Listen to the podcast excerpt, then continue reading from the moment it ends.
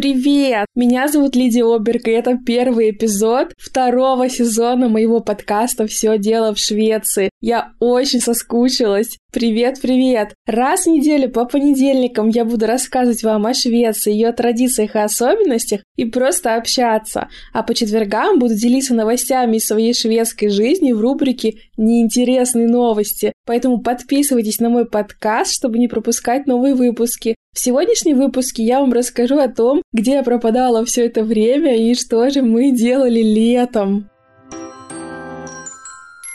Ну что, друзья, давайте разбираться. Вы помните, что мы с вами попрощались на том моменте, когда я с детьми находилась в России. Если вы не слушали мои последние эпизоды, обязательно вернитесь, там интересный рассказ о том, как я немножко посидела в период поездки, потому что я ехала одна. Ну а потом все так сильно закрутилось, завертелось, работа меня поглотила полностью, да, так получилось, конечно же, что я не отдыхала, и поэтому эпизоды новые записывать совсем не могла, и я еще расскажу почему. В общем, не все было так просто, дело не только в работе, мы в основном время проводили на даче, все дело в том, что за лето я создала с нуля полностью новый курс по шведскому языку. У меня несколько их, и вот сейчас за лето я сделала курс для начинающих. В общей сложности у меня получилось больше 60 уроков плюс э, материалы. Кстати, кому интересно его поподробнее изучить, у меня есть полная информация на сайте, на моем сайте www.osvenska.com.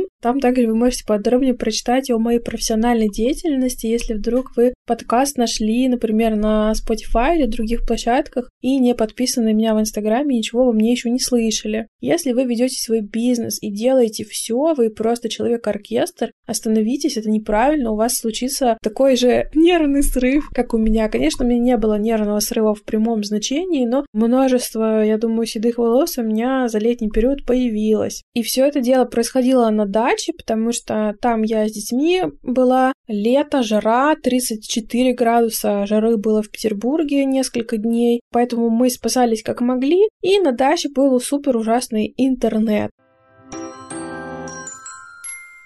Были ли какие-то лучики солнца в этой темноте рабочего графика летом? Конечно же, были. Во-первых, это довольные ученики, это классный курс, это мои коллеги-преподаватели. А раньше я недооценивала просто степень того, насколько важны коллеги, единомышленники. И мне теперь уже не так одиноко в своей вот этой вот миссии распространения шведского языка в массы. Меня наполняет именно то, что я теперь делаю это не одна, а под моим руководством работают мои коллеги, которые тоже меня наполняют. И раньше даже у меня не было возможности нанять коллегу, как-то пригласить э, к совместным проектам, у меня не было таких масштабов, ну а теперь вот так вот все сложилось, чему я несказанно рада. Ну и еще один огромный-огромный лучик света во всем вот этом вот э, темном графике работы и большом количестве нагрузки было то, что все-таки ко мне приехал муж. Да, друзья, как оказалось, недооценивать мужа не надо. Все дело в том, что изначально мы хотели ехать все вместе. Потом наши планы поменялись. У нас э, там с машиной, в общем, дела были. И мы хотели ехать на машине, а в итоге получилось так, что мы не смогли это сделать. И муж, в общем, решил остаться в Швеции, поработать, не брать отпуск, наработаться вдоволь. И потом приехать к нам, например, в июле. У нас там дни рождения, у меня там, у детей. Но, как вы понимаете, все не так просто. Я вам сейчас все расскажу.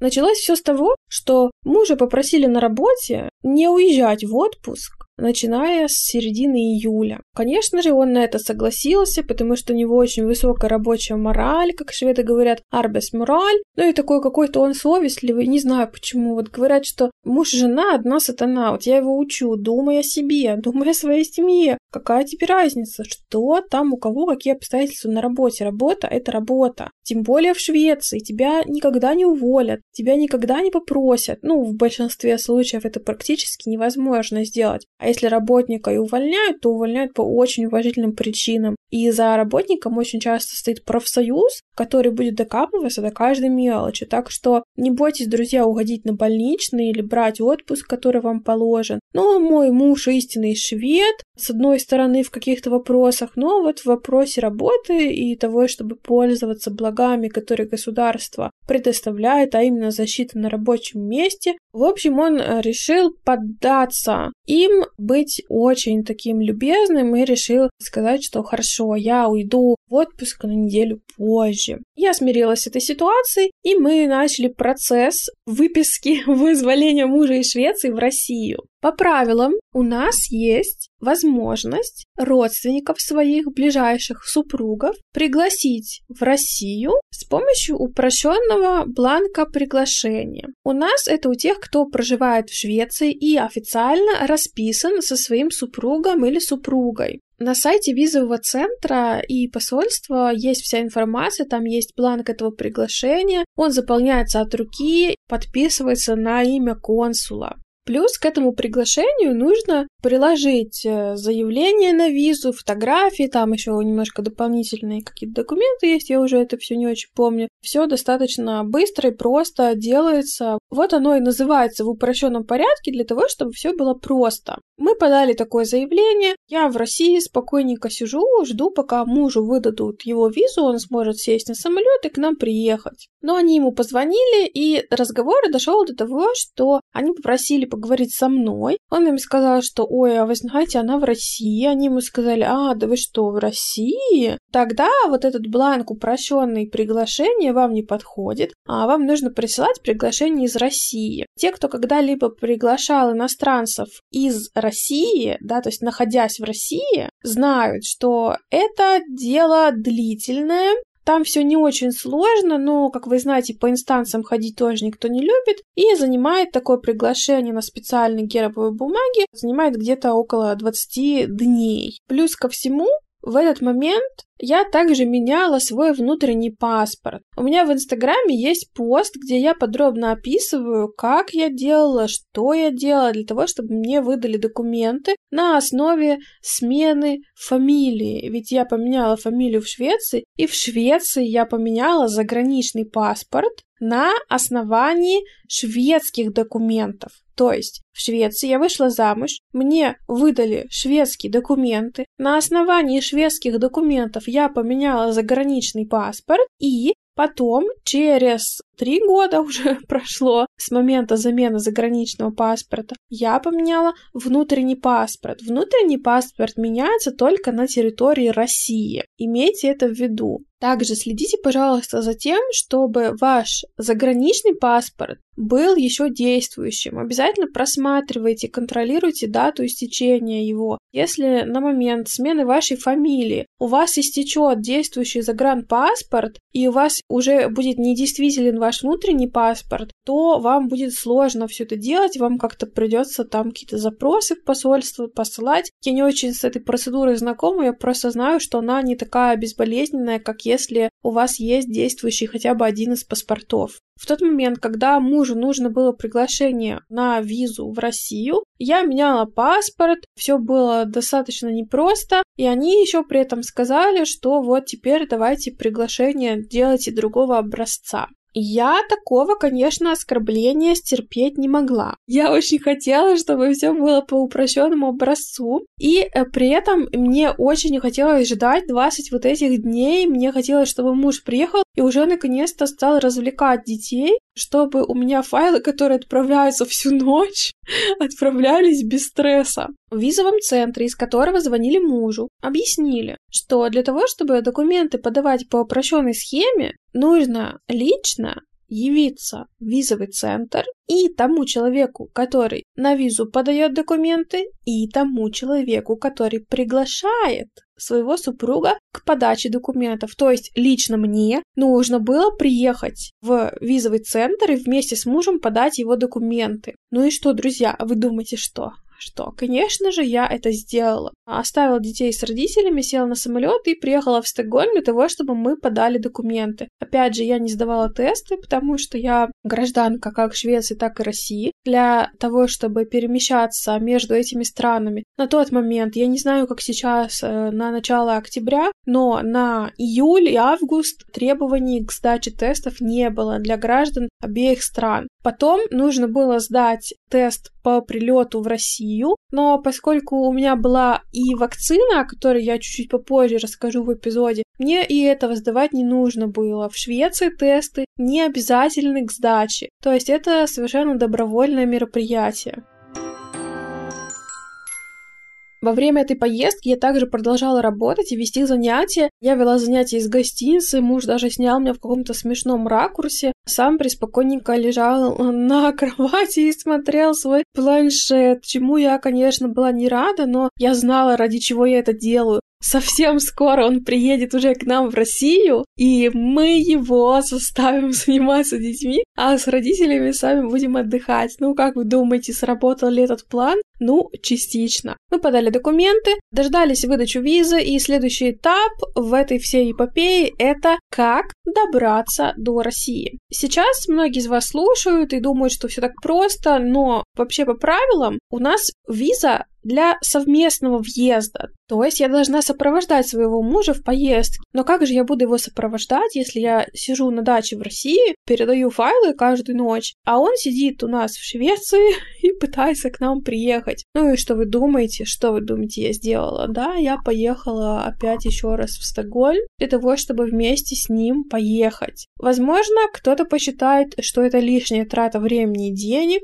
Ну, наверное, так и было. Но когда мы садились в самолет в Стокгольме и показали наши документы, а именно визу, и уже мужу нужен был отрицательный тест на коронавирус для того, чтобы ехать в Россию, то есть его уже нужно было тестировать. Меня тестировать было не нужно, потому что я гражданка и России, и Швеции. Он только гражданин Швеции. Ему нужен был тест для того, чтобы сесть в самолет, полететь в Хельсинки, потом в Санкт-Петербург. Так вот, когда мы на регистрации подали документы, у него спросили, а где ваше приглашение в Россию? Вас не пустят. Понимаете, до какой степени у меня одна последняя нервная клетка, которая там еще болталась у меня где-то в голове, просто сжалась, э, потому что было потрачено столько энергии на то, чтобы наконец-то муж поехал на дачу и разрулил ситуацию с детьми, которые постоянно требовали внимания, а мама такая ехидно работает. И мне говорят на регистрации, что а где ваше приглашение? Конечно же, я сразу сказала, извините, но это я приглашение. Они стали звонить, и я слышала по телефону, что они говорят, а, это его девушка-подруга, то есть я говорю, нет, мы расписаны вообще-то, потому что это именно является отличием. Если вы проживаете с гражданином Швеции, например, и не являетесь официальным супругом или супругой этого гражданина, то визу вам не давали на тот момент. На тот момент мы говорим с вами про июль и про август. А мы были официально расписаны, и это причина, по которой нам дали визу. В общем, они как-то там посовещались, решили, что мы не такие уж подозрительные, и в итоге нас пропустили. А, нет, я вру, у нас там еще был такой момент. Они, в общем, решили, что окей, приглашение, значит, не нужно, покажите обратный билет. А мы обратный билет не брали мужу, потому что мы еще точно не знали, когда мы все вместе соберемся. Мы хотели сесть, спокойно посмотреть, какой рейс нам подходит, обсудить с родителями. Ну, знаете, там даже один, два, три дня — это достаточно такой серьезный момент, когда поездка с детьми. Нужно согласовать очень много моментов и много факторов принять во внимание. Регистрация должна была закрыться через, по-моему, 5 минут, и они попросили обратный билет. Мы начали лихорадочно покупать обратный билет. Регистрация закрывалась, уже практически началась посадка в самолет. У меня не прошел платеж почему-то, хотя у меня все было нормально и по карте, и деньги там были. Мы стали это все покупать э, с телефона мужа. Кое-как мы купили билет, то есть э, при этом, да, должны быть деньги на счету, нужно знать, на какой сайт зайти. В общем, моя нервная клетка там уже полностью превратилась практически в ничто. И, наконец-таки, у нас прошел платеж, мы показали им, что у нас вот он обратный билет, причем обратный билет нужен был только мужу, конечно же. И мы очень быстро побежали в самолет, скорее, скорее, все потные, прибежали последними на посадку, нас посадили, я села в самолет, там, конечно же, обязательно нужны маски, дышать было как-то так себе, и муж меня спросил, ну, а ты чего такая стрессанутая? Почему? Ну, стрессад по-шведски. Du så Я очень завидую ему, он всегда сохраняет спокойствие во всех жизненных ситуациях. Он никогда не поддается панике. По крайней мере, за все годы нашего знакомства не было таких моментов, когда бы он терял терпение. И, конечно, я ему сказала, что да все это все из-за тебя. Но все, конечно, было не из-за него. Кстати, еще интересный момент по поводу всех этих виз. Вот мы вот так вот мучились, мы вот так вот ездили, а с 1 сентября был введен новый закон или постановление. Я вам сейчас даже зачитаю с официальной страницы Фейсбука Генерального консульства России в Гетеборге информацию. С 1 сентября 2021 года вступил в силу пункт такой-то статьи такой-то о внесении изменений в федеральный закон такой-то о порядке выезда из Российской Федерации и въезда в Российскую Федерацию. А именно, он предусматривает возможность выдачи близким родственникам граждан Российской Федерации многократных частных виз на срок до одного года с разрешенным сроком пребывания в России в течение всего срока их действия и без необходимости оформления для их получения приглашений в территориальных органах МВД России. В связи с новыми изменениями близкие родственники граждан России могут находиться на территории России по многократной частной визе как суммарно, так и непрерывно в течение всего срока действия многократной визы. А срок у нас до года. Вы представляете, друзья, с 1 сентября просто поменялось все. Это революция. И это касается не только, конечно же, э, граждан Швеции, а вообще граждан иностранных, которые являются близкими родственниками граждан России. Получается, что если бы эти все нововведения ввели раньше, там, месяцем или двумя месяцами раньше, нам бы не пришлось вот так вот ездить, вот так вот все подавать, все вот это, там, деньги тратить, перелеты, гостиницы и все остальное. Но я очень рада за тех людей, которые подпали сейчас под этот закон, а точнее пункт 3 статьи 1 Федерального закона от 1 июля 2021 года номер 270 дефис ФЗ. Это если кто-то сейчас записывает. Но вообще вы можете просто найти на Фейсбуке страницу Генконсульства России в Гетеборге и посмотреть вот эту вот ссылочку. Это касается всех родственников, или точнее всех иностранных граждан, которые являются близкими родственниками граждан России. То есть сейчас можно находиться в России многократно, и порядок получения виз упростился значительно. Муж был очень рад тому, что он наконец-то тоже приехал в Россию, потому что ему нравится вообще уровень сервиса, который в большом городе, друзья, я говорю сейчас про Петербург, и, возможно, в Москве еще и лучше, чем в Петербурге сервис. Ему нравится то, что магазины работают до вечера, до ночи или круглосуточно, рестораны с разнообразной кухней, рестораны, которые боятся потерять клиентов, в которых качество еды намного выше, чем у среднестатистического ресторана в Швеции. Ну и многие другие услуги, в частности медицинские услуги. Мы ходили с ним к лору, мы просто пошли в ближайший медицинский центр, заплатили 1100 рублей, сделали процедуру, которую нужно ждать в Швеции, записываться там как-то за три недели. Тебя, возможно, еще не примут, скажут, извините, ваша проблема это ничто, приходите попозже, когда ваша проблема уже станет там какой-нибудь серьезной. Поэтому, конечно, уровень сервиса нравится многим иностранцам. Я говорила вообще о разнице в сервисе и в сфере, например, услуг и вообще вот в сфере там доставки еды. А в одном из последних эпизодов тоже послушайте. Я думаю, что это интересное сравнение. И мы также будем в этом сезоне говорить с гостями о разнице в восприятии вообще жизни в наших странах и в Швеции или в Скандинавии в целом.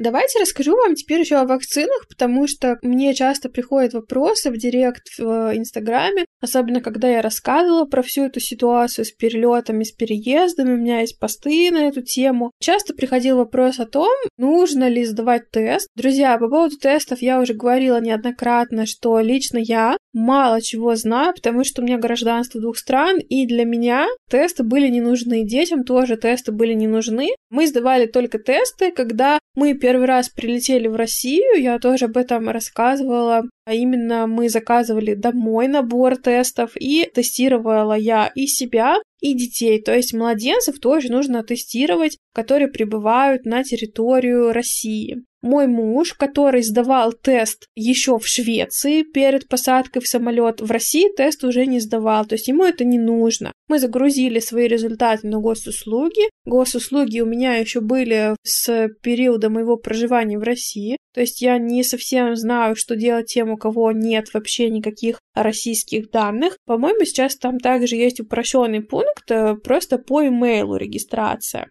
Тест сдавать не нужно, если вы привиты двумя дозами вакцин, которые признаны в России. Соответственно, те вакцины, которыми прививался мой муж в Швеции, недействительны в России. Все равно ему нужно было сдавать тест. Я даже поискала информацию, чтобы точно вам сказать, какие на сегодняшний момент, на начало октября, у нас вакцины в Швеции есть. Мой муж прививался Pfizer. Сейчас я вам скажу. Значит, с 21 декабря 2020 года действует вот этот вот Pfizer, у которого название как-то официально Камирнати. Далее, 6 января 2021 года также у нас была утверждена вакцина SpikeVax, которая модерна. Кстати, сейчас нашли большое количество побочных эффектов для людей до 30 лет. Буквально я позавчера читала новость о том, что те молодые люди, которым нет 30 лет, которые привелись одной дозой Модерны, Вторую дозу Модерны сейчас получать не будут, потому что по возрасту там нашли какие-то, ну, сбои. И поэтому сейчас пока предлагают вторую дозу только тем, кто прививался в возрасте уже после 30 лет. С 29 января также у нас была одобрена вакцина Вакс-Зеврия или Вакс-Зеврия, она же вакцина AstraZeneca. И буквально недавно, 11 марта, я даже честно не, точно не знаю, как произносится, вакцина была также одобрена COVID-19 вакцина Янсен. Друзья, если вы специалисты в этой области, меня слушаете, думаю, вы меня поняли. В общем, из основных, которые известны, это Pfizer, Moderna и AstraZeneca. Вот эти три вакцины ими сейчас активно прививают в Швеции. Меня муж привит двумя дозами Pfizer. Я, поскольку в России находилась почти 4 месяца, сделала выбор в пользу того, чтобы привиться в России, вместо того, чтобы ждать, пока я поеду там еще в Швецию, пока я там привьюсь, потому что вы сами поняли из моего рассказа, что я и перелеты совершала, мне нельзя никого заражать, ну и вообще болеть как-то неприятно. Поэтому я сделала такой выбор, я привелась в России спутником, который тоже имеет какое-то другое официальное название, Кавивагам. Я теперь имею сертификат прививочный российский с QR-кодом, мне не нужно сдавать сейчас тест, если я приеду в Россию, например. И, собственно, что я собираюсь делать в середине декабря. Я надеюсь, что у меня к этому моменту закончатся все мои курсы. По крайней мере, я так и спланировала, но у меня всегда добавляется работа. Тем не менее, пытаюсь сделать так, чтобы к середине декабря у меня закончилась основная вся работа, и мы могли с детьми опять поехать в Россию. Таким образом, получается, что я сделала несколько дел очень важных, я привелась. Я не знаю, что я буду делать сейчас в Швеции, буду ли я делать ревакцинацию. Говорят, что ревакцинироваться нужно где-то через полгода. Буду ли я ревакцинироваться в Швеции, либо я буду ревакцинироваться в России, когда мы уже зимой приедем. В общем, это для меня пока еще вопросы не отвечены. Я не знаю, что предлагают шведы, если ты вакцинировался в другой стране, ну, допустим, да, в России, где вакцина, которая еще не признана в Швеции, например,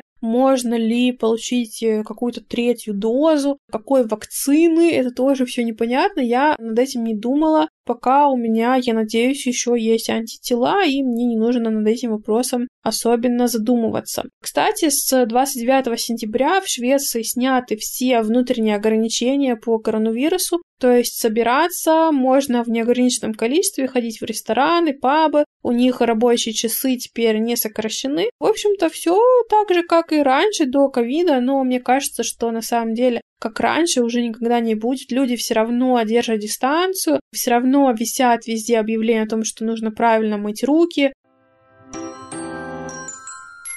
Еще одно огромное дело, помимо всей этой вакцинации и вывоза мужа в Россию, я также поменяла в итоге мой внутренний паспорт. Мне там проставили штамп о браке с мужем. Там прописан шведский орган, который выдал свидетельство о браке, а именно приход шведской церкви, потому что у нас в Швеции шведская церковь, в частности, может отвечать за регистрацию брака. И я не получил материнский капитал, он мне тоже полагается. Он полагается всем гражданам России, у которых есть дети, ну, матерям, соответственно, и дети должны быть гражданами России. Это единственные требования. Не нужно проживать на территории России, прописка на территории России тоже не нужна. Это все делается через пенсионный фонд. Я туда не дошла, у них были ограниченные часы приема, и в связи с тем, что у меня была большая нагрузка рабочая, я просто это все не доделала. Но я планирую этим заниматься в ближайшие свои годы жизни, поэтому я думаю, что вы услышите от меня еще новости по вопросам документов.